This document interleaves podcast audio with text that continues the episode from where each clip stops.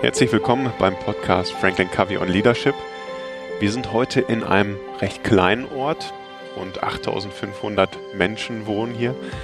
Liegt in der Nähe von Stuttgart und zwar Waldenbuch. Und wir sind bei Rittersport und mir gegenüber sitzt der Vorsitzende der Geschäftsführung, Andreas Ronken. Hi Andreas. Ja, hallo. Vielen Dank für deine Zeit und dass wir heute mal reinschauen können. Ähm, wer bist du überhaupt von der Person her? Wie führt ihr? Wie ist die Kultur bei Rittersport? Magst du mal beginnen und erzählen, was du so genau machst in deiner Rolle? Ja, was ich so genau mache. Also ähm, ich sehe meine Rolle, das Unternehmen ein Stückchen weiter in Richtung unserer Vision, die wir uns aufgelegt haben. Unsere Vision ist, Kompetenzführer in der Schokolade zu werden, ähm, das äh, Unternehmen über eine geeignete Strategie so hinzuentwickeln, dass wir unserer Vision ein Stückchen näher kommen. Das ist ganz vereinfacht meine Rolle und ähm, das ist einfach gesagt, das, das Tun ist da etwas komplexer. Okay. Was bedeutet das im Alltag? Habt ihr ein Führungsteam, mit dem du direkt arbeitest? Wie seid ihr da so aufgestellt?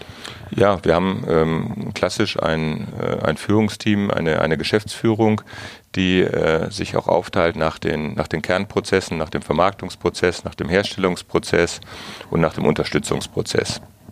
Und äh, in, in dem Team äh, ähm, entscheiden wir die, die strategischen äh, Entwicklungen für die Firma. Wichtig ist aber uns auch im Sinne so von Empowerment, dass die, die, die Top-Führungskräfte und die, und die Abteilungsleiter, alle Führungskräfte letztendlich also äh, Raum haben, also auch sich im Management zu entwickeln und auch äh, das Unternehmen zu stabilisieren. Mhm. Super. Du bist, glaube ich, 2005 zu Rittersport gekommen. Das ist richtig, ja. Und wie war dein Weg dahin? Also ich habe eigentlich eine langweilige Karriere, Karriere gehabt. Also ich habe zwei Unternehmen, zwei Familienunternehmen. Ich war zuerst bei Mars ähm, zwölf Jahre, zwölfeinhalb Jahre und bin jetzt seit knapp 13 Jahren bei Alfred Ritter GmbH oder bei der Marke Rittersport. Mhm. Und du bist damals erstmal gestartet in der Produktion als Geschäftsführer, richtig? Ich bin also bei, von deinem Hintergrund her der Ingenieur eigentlich. Ich bin vom Hintergrund äh, der Ingenieur. Ich habe äh, Maschinenbau studiert und habe auch ähm, äh, in der USA Industrial Engineering studiert und habe für mich eigentlich dann irgendwann auch relativ früh erkannt, dass ich kein Hardcore-Maschinenbauer bin. Ja. Mhm. Also ich habe da keine Energie rausgezogen am Reißbrett damals noch, so wie das so war, so mit äh, äh CAD gab es in den, in den Anfängen auch schon und ähm, habe für mich eigentlich entschieden, ich brauche etwas, wo ich direkteres Feedback kriege, wo ich auch mehr mit, den, mit dem Menschen im Alltag bin. Und dann mhm. bin ich wahrscheinlich auch so, vielleicht auch durch Zufall oder auch nicht durch Zufall, auch in die Lebensmittelbranche irgendwie gekommen kommen. Mhm. Gab es auf deinem Weg, auf deinem Karriereweg irgendwelche Aha-Momente? Also das was, das, was du jetzt ja sagst, ist schon einer eigentlich, ne? dass du gar nicht mhm. zu sehr dieses Harte haben möchtest, sondern auch der, die Verbindung mit dem Menschen. Was, was gab es noch für Paradigmenwechsel vielleicht auf deinem Weg? auf meinem beruflichen Weg, glaube ich, gab es wenig Paradigmenwechsel. Das ist, glaube ich, eher ein Prozess gewesen. Umso mehr man sich auch mit äh, jeder Branche auskennt und den Wertschöpfungsketten auskennt, dann erkennt man natürlich auch mehr Dinge, wo man sagt, das ist einem persönlich wichtig und auch im Sinne eines, äh, eines Win-Wins. Das ist gut fürs Unternehmen, das ist auch gut, da kann man selber dazu stehen, dass man sich dazu äh, reinentwickelt. Ähm, ich hatte vielleicht ganz früher in meiner, äh, in meiner Schulzeit einen Paradigmenwechsel. Also ich bin jemand, der extrem viel Energie in der Jugend schon aus, aus Bewegung gezogen hat, aus Sport. Das hat auch dazu geführt, dass ich eigentlich ähm, in der Schule nicht ganz so gut war, ähm, bis ich dann äh, ein Praktikum machen durfte. Äh, eigentlich bin ich heute sehr dankbar dafür, in einem klassischen Metallverarbeitungsbetrieb. Super oldschool. Ähm, ich durfte so Metallbolzen, also Metallbrocken da ähm, eben schleifen. Das war super langweilig und danach sollte ich in die Elektroabteilung gehen. Ähm, da der, war schon quadratisch praktisch gut. Da war schon quadratisch praktisch gut schon drin, stimmt. Das habe ich noch gar nicht darüber nachgedacht. Ja. Äh, die Aufgabe war, das innerhalb von äh, zwei, äh, vier Wochen zu machen. Ähm, und ich habe mir das dann überlegt, dass ich das schnell in einer Woche mache. Ähm, und mein Vater war auch Werkzeugmacher. Der, ich, ich, kannte, wie das eigentlich so geht. Das ist auch nicht so besonders schwierig, sowas so eben zu feilen auf jeder Ebene.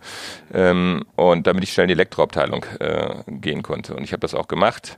Der Ausbildungsleiter, erinnere ich mich noch, der war oben so in so einer ganzen großen Fore, hatte die Bildzeitung immer gelesen, hat dann runtergeguckt auf die Auszubildenden, so, so 100 Stück. Ja, man saß da, man, man stand da an, seinem, an seiner Werkbank und ähm, Ähm, letztendlich äh, war ich dann ganz stolz, dass ich dann auch nach einer Woche dann da fertig war und habe ihm was gezeigt und er hat mich angeschrien, hat gesagt, das war nicht die Aufgabe. Vier Wochen habe ich gesagt und hat mir nochmal fünf neue gegeben und dann durfte ich dann weiter äh, vier Wochen feilen mhm. und für mich war das eine ganz grausame Zeit. Ich war damals 14 und mir taten die Füße weh, es war morgens um 6 Uhr aufstehen und ich habe dann gesagt, also ähm, das geht nicht. Ja. Also ähm, Ausbildung war viel für mich wirklich in dem Moment flach, hatte panische Angst. Ich hatte damals in der Schule so, war so äh, äh, versetzungsgefährdet in der Realschule, ja, das muss man schon schaffen. Ähm, und äh, bin dann in jede Bücherei gelaufen und habe dann nachher äh, das äh, mit einem 1,5 die Realschule abgeschlossen, aber aus Panik. Mhm. Ja, ich war in der Bücherei, habe die die äh, die Sachen vorher gelesen, was demnächst in der Schule kam. Ja, äh, und ähm, ja, habe ähm, dadurch eigentlich ähm, ähm, im Endeffekt gesagt, ja, ich, ich äh, muss was machen. Das, das könnte ich mir nicht vorstellen, dass ich äh, drei Jahre so eine Ausbildung da irgendwie so stehe und dann äh, mhm. fremdgesteuert bin und gar nichts machen kann. Das, das, war, das war für mich so ein Paradigmenwechsel, weil ich hatte damals überhaupt gar nicht, ich hatte keine Mentoren, ich hatte keiner, der mich irgendwie, äh, mein, mein Vater ist auch Werkzeugmacher gewesen, der wäre glücklich gewesen, wenn ich auch Werkzeugmacher gew geworden wäre. Und äh, da ist für mich einmal so klar geworden, ich lerne nicht für die Schule, ich lerne für mich selber und ich muss was machen. Ja. Ja. Das ist mir im Nachhinein aber auch erst klar geworden. Also dass ähm, so, wenn man ein bisschen oh, älter ja. wird, ne, dann denkt man ein bisschen mehr. Ja. Die, die Angst eigentlich als Auslöser, ne? Für dieses ja das will ich nicht und was ich will. Genau, ich wusste ganz genau in dem Moment, was ich nicht, nicht äh, wollte. Ich wusste nicht, was ich will und deswegen bin ich dann auch nachher, habe dann Abitur gemacht und studiert und ich habe auch Maschinenbau studiert, weil ich auch nicht genau wusste. Also ich, ich bin so äh, interessiert an, an, an Technik und auch Naturwissenschaften und deswegen habe ich das mhm. studiert. Ja. ja, also das als Motivator. Was motiviert dich heute? Was ist so dein, dein Why, dein Purpose? Was mich heute äh, motiviert, ist, äh, ich, ich bin äh, über meine Zeit wirklich zum Foodie, äh, äh, habe ich mich entwickelt. Also ich, ich liebe Lebensmittel ähm, und äh, ich glaube auch, äh, und ist mir ganz wichtig, dieses ähm, ähm, Wirtschaften im Einklang äh, mit den Menschen und der Natur. Ähm, und äh, ich glaube da ein ganz klares Win-Win. Und das ist auch Nachhaltigkeit ist nichts anderes als Win-Win, ähm, dass man wirklich also ähm, so wirtschaftet. Also wir beschäftigen uns natürlich viel mit Rohstoffen, die auch im Ursprung sind, im Speziellen natürlich Kakao. Und äh, Kakao äh, wird unter äh, nicht immer unter den Umständen angebaut, wie man das so möchte. Und wir beschäftigen uns sehr, sehr viel im Ursprung und äh, haben da schon sehr, sehr viel geschafft, dass wir wirklich sagen, wir, äh, wir haben eine gute, transparente Wertschöpfungskette mit dem Kakao und den Menschen entlang der Wertschöpfungskette geht's auch gut. Mhm. Und das ist auch das, was mich äh, äh, antreibt. Stark. Und ihr seid auch, ihr habt auch ein eigenes Anbaufeld quasi in. Wir haben in, wir haben in Nicaragua eine, eine sehr, sehr große äh, Kakaofarm äh, äh, etabliert, ja, also aus dem, aus dem Nichts. Äh, es war also keine existierende. Wir sind sozusagen Farmer geworden. Bis äh, 2012 haben wir damit angefangen. Ist eine sehr große Energieleistung des gesamten Teams. Äh, und ähm, ja, das Projekt macht unwahrscheinlich viel Freude, weil es im Endeffekt für uns was verändert. Es hat die Firma von innen verändert, weil wir uns natürlich viel, viel mehr jetzt mit Kakao beschäftigen als vorher. Vorher war das was, ja, das hat man angeliefert bekommen, mhm. aber nicht so den richtigen Bezug. Wir haben insgesamt, äh, glaube ich, über 1,2 Millionen Bäume äh, angepflanzt. Ähm, selber aufgefropft, wie man das kennt, also so aus der Kakaobohne, dann veredelt, äh, haben alle möglichen Dinge erlebt, die auch ein Kakaobauer erlebt, also Trockenheiten, Überflutungen, Krankheiten. Ähm, und äh, man hat dann einfach nochmal viel, viel mehr Respekt vor dem Rohstoff. Ja. Mhm. Und äh, Kakao ist gerade auch wirklich eine sehr heikle Frucht, die auch ähm, sehr komplex anzubauen ist, viele Krankheiten hat und, und viel Pflege braucht. Mhm. Wow, also dieser Aspekt, dass, sie, dass es von innen heraus eine Veränderung gegeben hat, war das, weil man, du sagst einmal diesen Respekt davor, weil man es selber erlebt hat und gleichzeitig hat man ja auch eine ganz andere Verantwortung zum.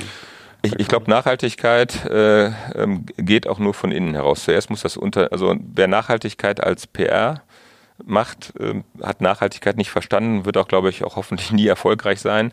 Ähm, es muss die, die intrinsische Motivation des Unternehmens sein. Es muss beim Einkauf ähm, es, ähm, so sein, dass es also kein Projekt ist. Nachhaltigkeit ist kein Projekt, das ist wie Zähneputzen, das muss eine Routine sein, das muss im mhm. täglichen Leben äh, integriert sein. Und das ist trotzdem, ich glaube, für jedes Unternehmen äh, im Endeffekt auch so ein gewisser Prozess wir haben hier den großen Vorteil, dass wir eine ganz tolle Eigentümerfamilie haben, die ähm, das extrem fordert. Ähm, äh, die Familie äh, Ritter hat schon vor 25 Jahren in Nicaragua ähm, damals äh, ähm, sich sehr aktiv eingesetzt für die Kakaobauern. Und äh, das fällt uns natürlich hier als Management äh, einfacher, da also die Familie das sehr gut unterstützt. Und wir haben es im Leitbild, hat die Familie es auch reingeschrieben, äh, Wirtschaften im Einklang mit der Natur und den Menschen und das ermöglicht uns natürlich einfach auch äh, ähm, sehr gut und wirksam so zu arbeiten. Mhm. Und auch das Win-Win zu suchen. Also das Win-Win wirklich zu suchen zwischen, ähm, dass es den Leuten gut geht, aber wir wollen natürlich auch, als Unternehmen haben wir die Verantwortung, auch äh, Geld zu verdienen, um auch die Gehälter zu zahlen, um auch weiter Rohstoffe äh, zu beziehen. Also und ja. aus meiner Sicht Nachhaltigkeit, der Win-Win ist absolut möglich, aber er ist auch anstrengend. Mhm. Ja, es ist, und es ist nicht damit getan, irgendwelche äh, Projekte zu finanzieren oder einfach Gelder zu geben. Man muss sich wirklich in die Tiefe mit beschäftigen. Viele, viele Reisen, viele Reisen in Länder, die vielleicht auch ein bisschen exotischer sind ähm, und äh, sich viel mit den äh, konkreten Problemen der Leute auseinandersetzen. Mhm. Wow, ja, das, das prägt die Kultur hier ganz stark. Ne? Und was, was äh, siehst du noch? Also es ist einmal, ihr seid ein Familienunternehmen. Mhm. Was prägt die, die Kultur noch? Was würdest du sagen, was sind so die Besonderheiten eurer Kultur hier? Ja, wir sind, äh, glaube ich, ja, sehr familiär geprägt. Das heißt, äh, äh, eigentlich duzt sich hier auch jeder. Wir sind informell unterwegs. Jeder kleidet sich auch so, wie er äh, sich ähm, angenehm fühlt weil die, die Philosophie ist, also äh, dass wir die Menschen an sich nicht verändern wollen in ihren Grundzügen, was auch, glaube ich, auch gar nicht geht. Sie sollen sich wohlfühlen, um dann auch bestmöglich eigentlich äh, ihr, ihren Job machen zu können. Mhm. Und ähm, ähm, das heißt also natürlich Familienunternehmen sind ähm, sehr sind auch emotional, wenn es ähm, das ist auch positiv zu sehen. Ähm, wir haben sehr, sehr hohe äh, Mitarbeiterzugehörigkeiten. Wir haben jetzt äh, am Freitag äh, wieder Jubiläum gefeiert. Wir haben ganz viele 30-Jährige, 40-Jährige äh, und äh, wow. wir können auch sehr, sehr gut feiern. Wir feiern das dann auch also äh, bis nachts um zwei mit Tanz und das ist einfach auch so. Wir, ich glaube, wir haben eine Kultur, ähm, ja, hört sich vielleicht ein bisschen seltsam an, aber die, die, die sehr menschenfreundlich ist. Ja. Hm. Und äh, auf der anderen Seite ist es natürlich so, wo wir uns vielleicht auch manchmal ein bisschen schwerer tun, auch ähm, ja, äh, harte Entscheidungen zu treffen oder nicht harte oder generell Entscheidungen, weil wir sind natürlich auch ein bisschen äh, kompromissorientiert. Mhm. Ja, und das ist natürlich, man, man, kann nie so beides haben, man muss sich da irgendwie so ein bisschen ähm, äh, durchmanövrieren. Ja, aber die Absicht im Endeffekt das, das Beste für alle zu finden. Ja, wir suchen, wir suchen wirklich immer so nach dem bestmöglichen Kompromiss und äh, wenn man meistens, wenn man ja lange genug guckt, dann, dann findet man den. Manchmal muss man aber dann auch immer irgendwann kommt man auch mal zum Punkt, da muss man auch mal eine Entscheidung treffen. Ja, das ist dann auch klar. So, ja. ja. Wie würdest du es beschreiben, das Miteinander? Wovon ist das im Alltag geprägt? Woran würde ich das zum Beispiel erkennen, dieses Menschenfreundliche? Das Menschenfreundliche, ich glaube, das erkennt man immer, wenn man einfach durch die, durch die Firma geht, durch die, durch die Produktion geht, durch die, äh, das Verwaltungsgebäude, ob die Menschen, also wenn ich ähm, durch andere Firmen gehe, dann schaue ich mir an, wie es den Menschen geht. Und wenn man so ein bisschen emotionale Intelligenz hat, glaube ich, dann, dann kriegt man das gut mit. Mhm. Ähm, ja, was haben wir sonst für Kulturmerkmale? Ähm, wir haben zum Beispiel unsere, wir bieten unseren Mitarbeitern an und das wird sehr häufig genutzt, also auch ihre privaten Autos zu folieren. Zu folieren in den, in den Rittersportfarben. Ja, das wird sehr häufig genutzt und äh, das heißt, die Mitarbeiter äh, lieben die Marke so, dass sie da ihre Autos damit Werbung machen. Ja. Und ich glaube, das ist auch schon so, äh, ist nicht unbedingt ein gewöhnlicher Weg. Ähm, und äh, ähm, jeder kann sich sozusagen seine, seine eigene Sortenfarbe aus, ausloben. Da wird ja der, das Auto foliert. Ähm, sie bekommen auch nochmal ähm, die Reinigung bezahlt äh, und es gibt nochmal einen kleinen Beitrag, auch weil sie auch Werbung machen, in die Pensionskasse. Ja, das sind kleine Beiträge, aber ähm, die, die Leute mögen, das ist eine extrem hohe ähm, ähm, Bindung zur Familie äh, und auch zur Marke. Ja, und das sieht man auch, viele Leute laufen in, in wir haben jetzt so neue Shirts gemacht, wir hatten vorher so Polo-Shirts mit dem Branding, ähm, haben uns nachher irgendwo äh, nicht mehr ganz so gut gefallen, weil sie nicht mehr so ganz so aktuell waren, aber ähm, die Menschen haben eine extrem hohe Verbundenheit äh, zur Familie und zur Marke. Wir haben auch nur eine Marke, das ist auch ein äh, Herausstellungsmerkmal. Ja Das klingt alles total positiv. Ihr seid ja auch Top-Arbeitgeber und ähm, es klingt von der Kultur sehr attraktiv. Was bedeutet das aber im Endeffekt für die Ergebnisse, die Wirtschaftlichkeit des Unternehmens? Wie geht es euch und wohin entwickelt ihr euch? ja, wir sind Familienunternehmen, wir, wir reden nie so viel über so äh, ähm, Ergebnisse, aber uns geht's gut. Ja, und äh, äh, unsere strategischen Ziele sind eigentlich die, ähm, dass wir ähm, international weiter wachsen wollen, um unsere Kundenbasis zu vergrößern. Also äh, klassisch, wenn man eine Marke hat, also mehr äh, Kunden zu gewinnen, um letztendlich, wir äh, denken nicht in Quartalsberichten, wir denken in Generationen, um das Unternehmen nochmal weiter äh, und sicherer aufzustellen. Mhm. Okay, super. Was bedeutet das? Gerade weil eurer, eure Branche wird auch im Umbruch sein mit der Digitalisierung, gibt es neue mhm. Herausforderungen. Was bedeutet das für euch als Führungskräfte? Was, vor welchen Herausforderungen steht ihr? Ja, es gibt große Herausforderungen. Also Digitalisierung ähm, ist für die, für unsere Branche, Lebensmittelbranche oder FMCG, ähm, eine große Herausforderung, speziell ähm, in der äh, Vermarktung.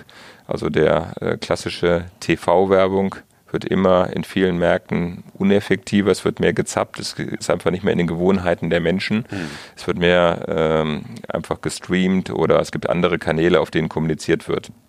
Und äh, das ist natürlich eine Herausforderung, speziell auch ähm, ähm, für, das Management, sich auf die, die neuen Kanäle gut einzulassen. Und äh, das ist im Endeffekt äh, viel Demut, ja, viel äh, schauen, was man lernen kann. Mhm. Und wir haben sehr viele, und ich auch speziell selber, ähm, sehr viele Pitches gemacht im digitalen Bereich, sehr viele Startups mir angeschaut, äh, sehr viele Dinge neu gelernt, um uns zukunftsmäßig aufzustellen. Das endet im Endeffekt in so für uns, wir haben uns einen digitalen Nordstern gemacht, ja, dass wir sagen so, das ist die Richtung, in die wir segeln und daraufhin, äh, das hilft als Orientierung, dass man Prioritäten setzen kann, dass man irgendwo sehen kann, äh, mir hilft also so dieses digitale Nordstern oder auch so generell Nordsterne, das zur Orientierung, dass man sich im täglichen Alltag nicht verliert in, also die Agenda, das kennt jeder, wird automatisch voll, ja, mhm. ähm, aber so das Wichtige im Blick haben, ähm, da hilft Nordstern auf der äh, langen Zeit und natürlich muss man dann ein paar andere Tools haben, wie man das dann äh, kurzfristig umsetzt. Okay.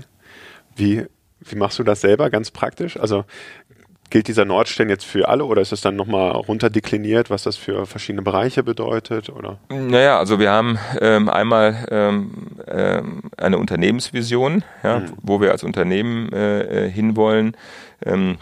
Ähm, da, um das äh, zu erreichen, haben wir natürlich eine Strategie entwickelt, die uns äh, ein Stück näher äh, hinbringt in, äh, zu der Vision. Ähm, diese Strategie haben wir in einem offenen Strategieprozess gemacht. Ähm, das ist vielleicht ein bisschen langfristiger und, und, anstrengender. Das hat auch hier fast ein Jahr gedauert.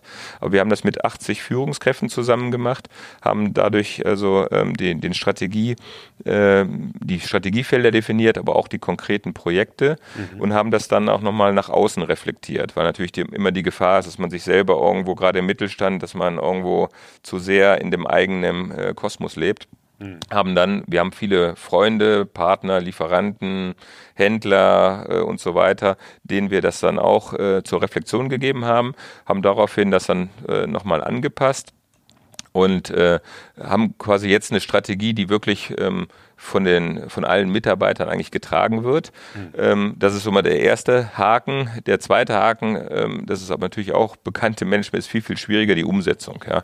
Ich glaube auch nicht, dass Unternehmen im wirklichen Sinne an Strategieentwicklung äh, scheitern. Also wenn dann scheitern sie an der Umsetzung. Ja, ja. Und also ähm, das ist natürlich auch unser Thema jetzt. Also ähm, wie müssen wir uns entwickeln? Wie muss sich unsere Organisation entwickeln? Und da haben wir auch schon Veränderungen in unserer Organisation gehabt, dass wir dann auch äh, diese Strategie umsetzen umsetzen können. Ja, ein Thema, was wir haben, ist, dass äh, wir klassisch Mittelstand sehr funktional ausgerichtet waren, ja, und dass wir gemerkt haben, dass wir für diese großen, schwierigen und herausfordernden Projekte nicht genügend freie Projektressourcen haben. Also wir konnten dieses Thema so Agilität, Design Sprints, äh, Scrum, ja, diese Themen, die auch wirklich sehr nützlich sind, die auch sehr viel den Mitarbeitern Freude bringen, weil sie sehr schnell Erfolge bringen. Aber man muss das auch organisatorisch irgendwie berücksichtigen, dass das auch stattfinden kann. Ja. ja und das hat natürlich einfach so, Organisation ist ein lebendiges äh, äh Thema, dass man halt äh, das äh, Anpassung machen muss. Wie, wie geht ihr da vor im Dialog miteinander, dass, dass man das auch hinbekommt?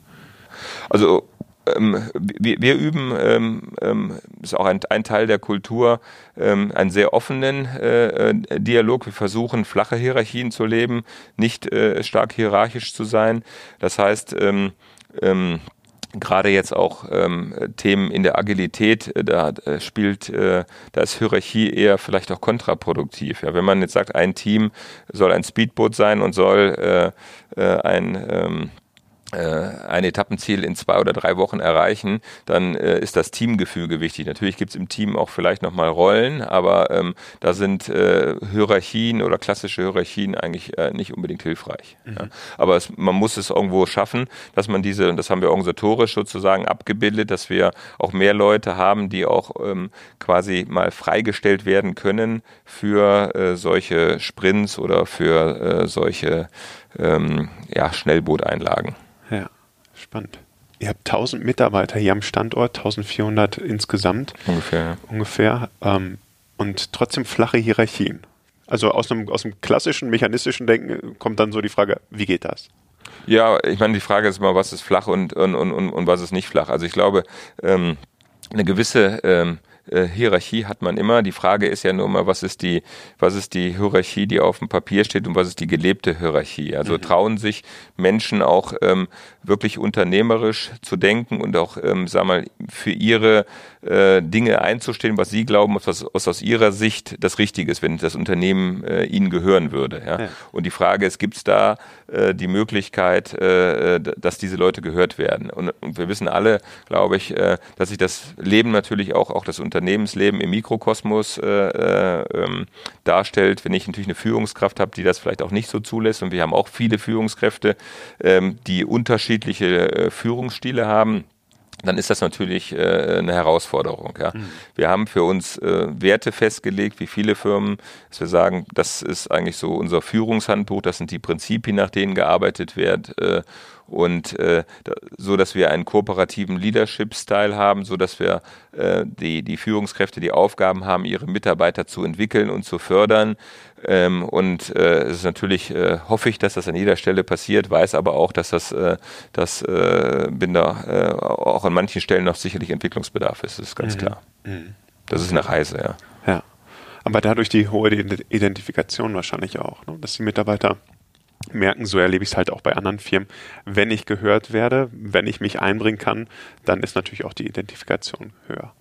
Ja, absolut, ja. Und ich glaube auch so, ähm, ähm, Mitarbeiter, ich meine, Vertrauen dauert es lange, äh, man braucht sehr lange Zeit, um Vertrauen aufzubauen, mhm. dass Mitarbeiter auch ähm, ähm, äh, Vertrauen äh, in den Prozess, dass sie gehört werden, dass sie auch Sachen sagen können, die vielleicht auch manchen Führungskräften erstmal nicht gefallen oder die gegen äh, den Strom sind. Äh, man, und man kann es natürlich sehr, sehr leicht zerstören, ja, indem man halt, äh, ähm, also ich glaube, das ist auch etwas, wo man immer mal äh, wachsam sein muss. Ähm, ähm, die Gefahr besteht immer auch als Führungskraft, sich in Dinge zu verlieben und die als Gesetz zu sehen, sich nicht immer zu hinterfragen und zu sagen, ist das eigentlich wirklich das Richtige? Und dieses aktive Zuhören ähm, ist für mich persönlich auch eine Challenge. Das ist auch etwas, was ich ha habe wirklich lernen müssen. Mhm.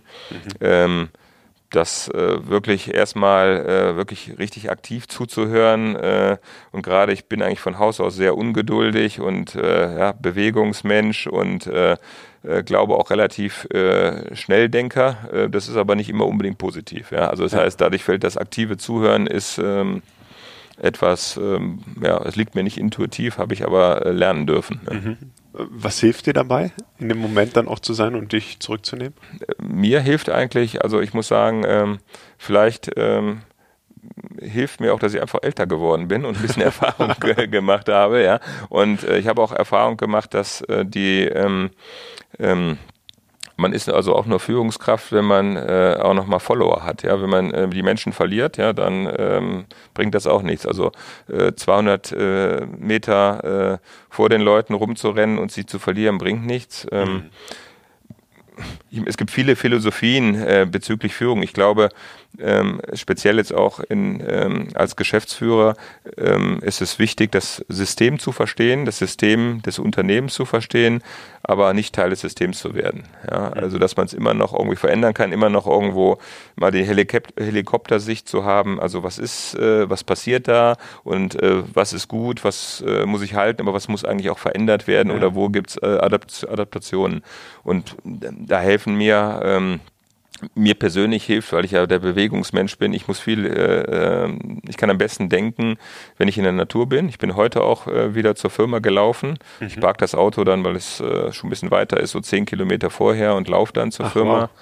Ähm, ich, ich, deswegen liegen hier auch die ganzen Sachen. Also laufen im Sinne von Joggen? Joggen oder Fahrradfahren, deswegen ah, ja. liegt hier auch alles. Hier sieht es ein bisschen so, so aus wie im Wohnzimmer hier oder im Umkleidezimmer. Ähm, mir hilft das, vielleicht ist mein Gehirn dann auch besser durchblutet, aber ich bin irgendwo äh, zentrierter mhm. ähm, und kann klarer denken, äh, wenn ich äh, in der Natur bin. Ja, das habe ich für mich mal früh rausgefunden, ganz früh eigentlich so, so schon wo ich äh, ziemlich jung war, noch 17, 18 und ähm, das hilft mir.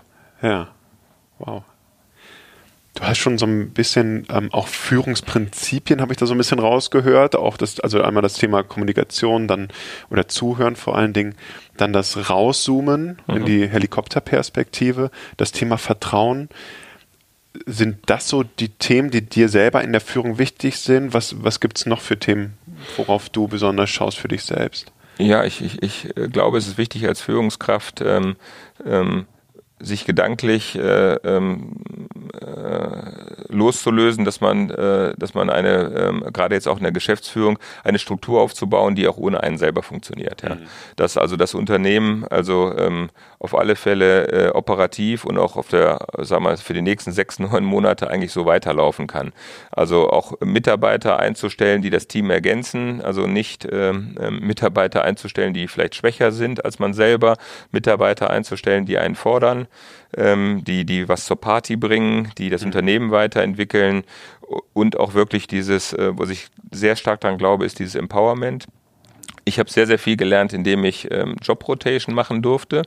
Ähm, das habe ich in meinem ersten Unternehmen sehr oft machen dürfen. Äh, öfters mal die Rolle wechseln. Das hilft, wenn man die Sichtweise wechseln kann. Also ja. die verschiedenste Abteilungen und dann nochmal in, in, auch in verschiedenen Ländern. Dann kriegt man automatisch auch nochmal so einen Kulturblick ähm, mit und ich, ich äh, glaube daran, dass das immer sehr positiv ist, wenn man also mal das Unternehmen aus verschiedensten Blickwinkeln äh, betrachten darf. Und das versuche ich natürlich auch zu ermöglichen, dass, dass die Mitarbeiter sich entsprechend ihren Fähigkeiten ähm, entwickeln können, also Job Rotation und auch, dass also die äh, ein wirklicher Handlungsspielraum ist. Also was ich hasse, ist Mikroengineering und Hochdelegieren. Ja. Mhm. Das ist oft, äh, passiert öfters auch im Mittelstand. Ich kenne ja auch viele Menschen im Mittelstand, dass natürlich auch so viel hochdelegiert wird. Ja. Und ich frage mich als erstes immer, ist das eigentlich meine Entscheidung? Ja, nicht um faul zu sein, aber ähm, ist es meine Entscheidung oder nehme ich einfach jetzt eine Entscheidung, die eigentlich äh, gar nicht zu mir gehört und dann ist ja eigentlich da irgendwo ein Thema, warum die nicht weiter unten getroffen wird. Ja. Mhm.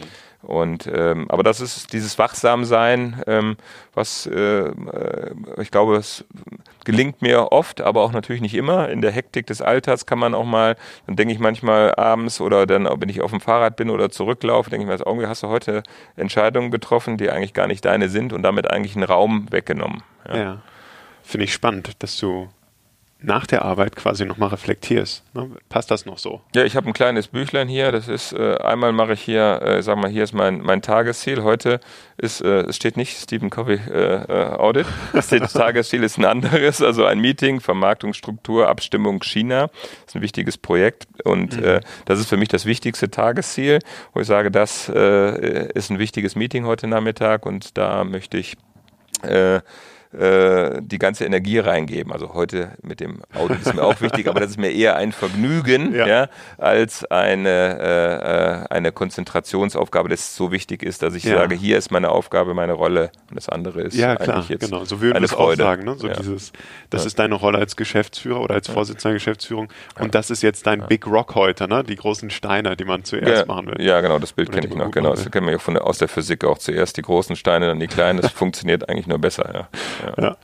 Spannend. Ja, also ähm, wir hatten eben das Thema Empowerment, also möglichst mhm. die Mitarbeiter zu empowern und, und darin auch ähm, dieses Thema Job Rotation, um einfach selber mal in den Schuhen des anderen zu stehen, sodass ich das Gesamte besser durchdringe, mein Horizont wird ja weiter und ich kann bessere Entscheidungen treffen. Ich glaube auch die Zusammenarbeit ist einfach äh, besser. Ich mhm. habe hab die persönliche Erfahrung, natürlich zieht jeder so aus dem aus seiner eigenen Erfahrung ein bisschen was. Wenn ich natürlich, ich sag mal, zehn Jahre oder 20 Jahre in der Produktion oder 20 Jahre im Vertrieb bin, ähm, da, ähm, es fällt einem schwer, den vielleicht aus dem aus der Marketing oder aus dem Technik zu verstehen. Mhm. Wenn ich natürlich sozusagen in den Rollen mal selber mal äh, gewesen bin, dann habe ich natürlich ein viel besseres Unternehmensverständnis oder wenigstens Prozessverständnis. Ja? Ähm, und äh, ich glaube, das ist wirklich sehr sehr hilfreich und man kann einfach dann auch ähm, viel besser auf die Menschen eingehen, wenn dann äh, der, äh, der Vertrieb gerade eine Preiserhöhung umsetzt, dann weiß man das, wenn man nochmal im Vertrieb gearbeitet hat, jetzt sollte man die vielleicht nicht immer jede Woche mit irgendwelchen äh, Themen äh, belästigen. Ja. Die haben, äh, ähm, ich sag mal, Hochprioritäten oder wenn in der Produktion gerade ein Stillstand ist, die Anlage steht gerade, sollte man nicht vielleicht die Produktion und Technik nicht mit irgendwelchen mhm. Dingen jetzt dann mit Meetings beschäftigen, wenn die jetzt gerade äh, andere Themen haben. Aber das ist, glaube ich, die Sensibilität, die man, die man entwickelt, wenn man selber mal äh, in dem im Prozess tätig war und ich glaube, die Akzeptanz ist einfach viel höher und dieses unternehmerische Denken kann ich nur entwickeln, wenn ich auch mal die verschiedensten Perspektiven habe. Also ja. sonst glaube ich, muss ich ein Genius sein, wenn ich in einer Abteilung bin und will dann, also diese Silo-Karrieren halte ich wenig von. Ja, es, es gibt sicherlich ähm, ähm, Menschen, wo man auch Spezialisten total braucht und äh, es kommt natürlich alles so branchenspezifisch äh, daher, mhm. dass dann man dann sagt, da kann man auch also wirklich bis ins Top-Management kommen. Aber generell glaube ich, braucht man wenigstens eine gewisse Popularität, die die äh, ähm, ja schon äh, das Unternehmen versteht. Ja. Da bin ich vielleicht ein bisschen oldschool, also wie viele Unternehmen sagen, komm, fang mal im Vertrieb an und mach mal in der Produktion, jetzt bei produzierenden Betrieben, um einfach mal alles mal so ein bisschen zu verstehen, um es mal alles so ein bisschen einordnen mhm. zu können und auch Respekt zu haben für die einzelnen äh, Abteilungen und äh, äh das, äh, was sie eigentlich für das Unternehmen tun. Ja. Also ich finde es überhaupt nicht oldschool. Ja, es ist ein altes, äh, es ist nichts Neues, Job Rotation, aber ja. genau was du, was du ja sagst, passiert. Die Leute haben bessere Sensibilität oder ein Einfühlungsvermögen mhm. auch für das gesamte Unternehmen. Was passiert da überhaupt? Können viel unternehmerischer denken. Ähm, Genau, das ist im Endeffekt ähm, nichts Neues ist, aber was ich bei, bei anderen Unternehmen auch sehe, ist, die hängen ja jetzt gerade mit diesen Altlasten dieser Silo-Karrieren mhm. und müssen jetzt versuchen, ihr Wissen zusammenzubringen und die Stärken zusammenzubringen. Das, was wir eigentlich sagen, Synergien zu schaffen. Und da habt ihr einen super Vorteil, dass ihr einander nämlich schon durch diese, durch diese Sensibilisierung, durch den Respekt, das Einführen, eine ganz andere Ebene habt, wie ihr zusammenarbeiten könnt. Ja gut, ich glaube, wir sind da äh, auch, also wir haben ja eine äh, über 100-jährige äh, Tradition. Ähm, diese Art äh, von, von, von Job Rotations und ähm, die ist in der, in der, in den äh, letzten, in den 20 oder 30 Jahren davor jetzt auch nicht so sehr gepflegt worden. Wir haben also auch eine gemischte Lage. Ähm, wir haben äh, viele ähm, Leute, die auch ähm, sich weiterentwickeln wollen in unterschiedlichen Jobs und wir haben aber auch wirklich Leute, die die, die Pfeiler sind im Unternehmen, die sich wirklich super Spezialisten sind, die auch ähm, nicht unbedingt jetzt vielleicht auch auf einen neuen Job gehen wollen. Also ich glaube, wir sind auch so ähm, in, in, und ich glaube, das ist auch okay so, ähm, aber ein gewisser Teil, wir brauchen einfach ein bisschen mehr Bewegung. Mhm. Wir haben auch kulturell, das ist vielleicht auch nochmal interessant, also ähm, wir wollen, ähm, wir haben für uns ähm, also Kollaborationsdiagramme gemacht, das ist auch innerhalb ja, unserer Strategie, wir nennen das Schokolade 2025, haben wir so mehrere Enabler Projekte definiert. Und wir haben halt festgestellt, ähm, dass wir schon extrem viele Meetings haben, also mhm. äh, extrem viel Zeit für Kommunikation zu aufwenden. Und haben dann gesagt, naja, also was sind eigentlich so die Gründe? Und dann haben wir natürlich auch festgestellt, dass wir nicht unbedingt so die Leute ihre Büros haben, wie eigentlich der Prozess sitzt, also wie die Kommunikationswege sind. Ja. Und wir wissen natürlich auch, dass jede Etage in totaler Trennung ist. Dass das eigentlich so ist wie ähm, im privaten Leben, also die, die, die Leben finden auf den Etagen statt. Ja. Und haben dann gesagt, wir müssen eigentlich ähm, das ändern. Wir müssen eigentlich so mehr zusammensitzen im Prozess und Einzelbüros oder Doppelbüros sind nicht unbedingt auch hilfreich.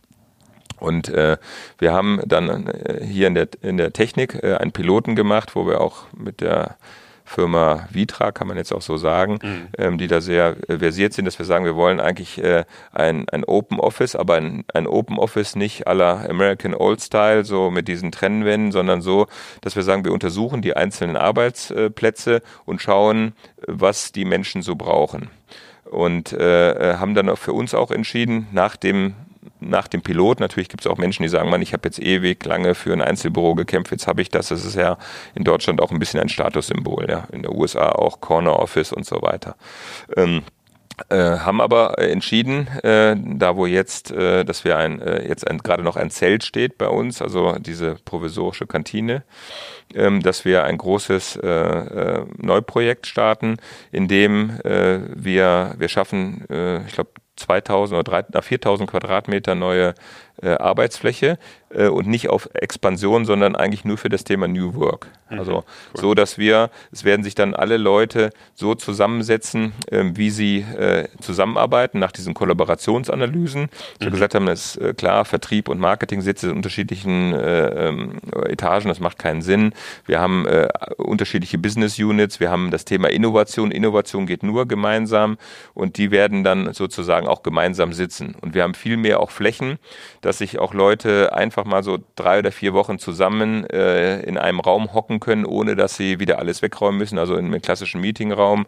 Ähm, und ähm, ja, das, äh, das äh, ist ein ganz wesentlicher Enabler für uns, äh, um nochmal effektiver zu arbeiten. Ja? ja? Weil also diese Rüstzeiten, die man auch hat, äh, im, wenn ich immer wieder äh, auch viele Projekte habe, habe ich immer geistige Rüstzeiten. Mhm. Äh, wenn ich, wir wollen, dass die Leute rauskommen aus diesem Multitasking, lieber ganz gezielt drei, vier Wochen an einem Thema arbeiten, aber dazu müssen auch die Räume da sein, dafür müssen auch äh, und die Kommunikationswege sind viel, viel einfacher, wenn man sich sieht, dann kann man sich mal kurz ansprechen, komm, ich wollte ja kurz was sagen und ja. wir sind hier so sehr zerstückelt äh, aktuell und wir müssen wirklich also immer Termine einstellen. Ja, wenn ich jetzt irgendwie jemandem was zehn Minuten sagen will, dann muss ich eigentlich eine Viertelstunde mindestens einen Termin einstellen, dann muss ich ihn suchen, dann wird das gepflegt und, und äh, es ist halt komplex. Ja. ja.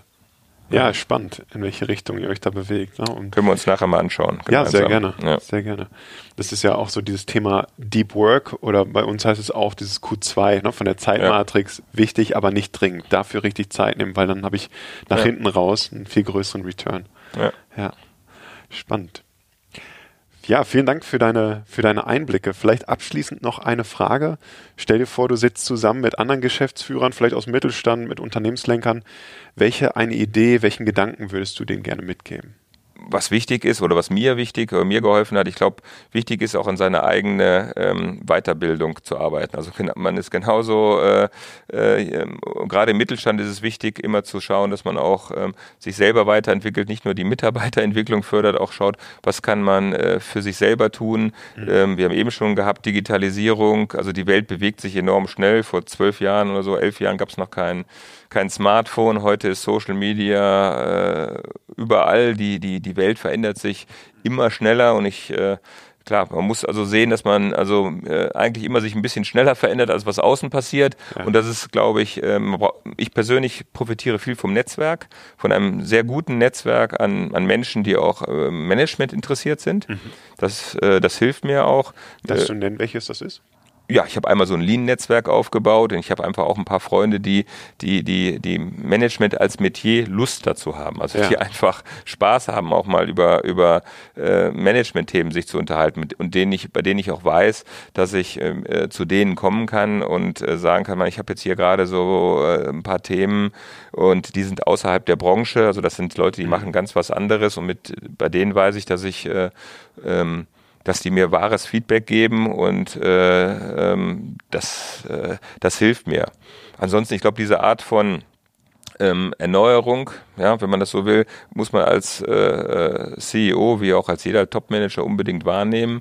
Und es gibt viele Quellen. Also ich, ich äh, reise auch viel. Ich bin auch in, in ein paar Au Aufsichtsratgremien oder Beiratgremien. Mhm. Und ich glaube, das ist auch so ein klassisches Win-Win. Ja? Also ich ziehe da natürlich auch was, weil ich mit anderen Aufgabenstellungen äh, befasst bin. Vor allen Dingen habe ich eine ganz andere Rolle. Ja, ja. ein ganz anderes äh, Rollenverständnis, was ich habe. Und auf der anderen Seite glaube ich auch, dass ich den Unternehmen hoffe ich auch etwas bieten kann Mhm. Aufgrund meiner anderen Erfahrungswelt und ich glaube, so ähm, jeder muss sich, jeder CEO muss sich suchen, dass er ähm, ähm, seine ähm, ja, seine, seine eigene Weiterentwicklung äh, auch genügend fördert. Ja und nicht nur so Meet and Greet macht. Ja. ja. Und es gibt viele Möglichkeiten, wie man sich als CEO das Leben auch angenehm machen kann. Und das glaube ich, äh, äh, muss man, ist okay, das ab und zu mal zu tun, ja. Ähm, äh, ähm, und repräsentative, nette Funktionen wahrzunehmen, aber auch wirklich einfach nochmal gucken, dass man sich weiterentwickelt, ja. Ja eigene Weiterentwicklung, eigene Weiterbildung.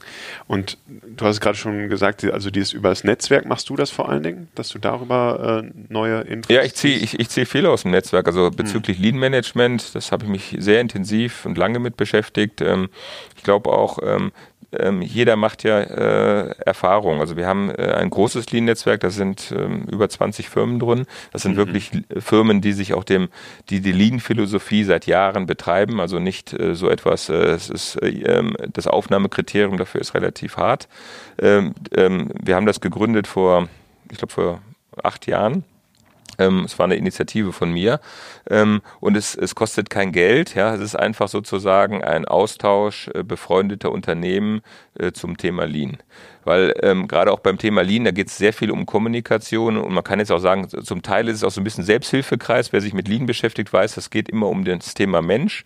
Ja, und Menschen äh, sind äh, immer, sag mal, ähm, äh, wenn man Veränderungen machen möchte bei Menschen, das ist sehr komplex. Ja, also äh, keiner, äh, jeder möchte verändern, aber keiner möchte verändert werden. Ja, und wie führt man Menschen dahin und ähm, äh, wie treibt man einfach auch Veränderungen oder äh, welche Einfluss ja. hat die Kultur ähm, und, und sich da äh, auszutauschen oder welche Tools funktionieren gut oder ganz simpel auch welche Bilder äh, lösen bei manchen Menschen was Positives aus, weil man muss äh, gerade Berlin auch immer mit anderen Worten immer das Gleiche sagen, weil die Philosophie ist total einfach. Ja, es ist also gesunder Hausverstand gegossen in, in, in, in Werkzeuge. Aber äh, ich finde es sehr, sehr wertvoll, sich mit anderen Menschen auszutauschen, weil man hat dann einfach ja. mehr Erfahrungswelten. Ja. Wenn man da jetzt mitmachen wollen würde, wo kann man sich da aufschlauen und den Kontakt suchen? Ja, äh, man kann sich äh, bei uns aufschlauen. Wir haben so eine Wertschöpfungsabteilung und in dem Sinne, wir haben hier den äh, Thorsten Schlegel, der ist bei uns dafür verantwortlich und man kann sich da bei ihm äh, sozusagen, er ist der Kontakt, er, er, er organisiert das in dem Netzwerk. Mhm. Und äh, dann kann man äh, sozusagen dem Netzwerk beitreten, wenn an alle Teilnehmer im Netzwerk haben ein Widerspruchsrecht, weil es natürlich ähm, sein könnte, hatten wir bisher, glaube ich, nur einmal, dass ein Wettbewerber und direkter Lieferant damit drin ist und dass dann die Offenheit nicht mehr da ist. Also wir ja. haben eigentlich da eher ein Netzwerk, das ist komplett, also von äh, Leuten, die die Fertighäuser bauen, die einen machen Klebstoffe, die einen machen Schokolade, die einen machen Bier. Das ist eigentlich so, äh, es ist kein kein Branchennetzwerk, es ja. ist einfach ein Netzwerk äh, über Linienfahrt. zu lernen. Ja. Super. Vielen, vielen Dank. Ich danke dir. Und ja, alles Gute weiterhin. Ja, vielen Dank. Ritter Sportessen. Wenn Sie nun inspiriert sind, eine starke und wertvolle Unternehmenskultur zu entwickeln, dann melden Sie sich gerne bei uns. Schreiben Sie uns an info at franklincovey.de oder nutzen Sie die Kontaktmöglichkeiten über unsere Website www.franklincovey.de. Wir freuen uns auf den Austausch mit Ihnen.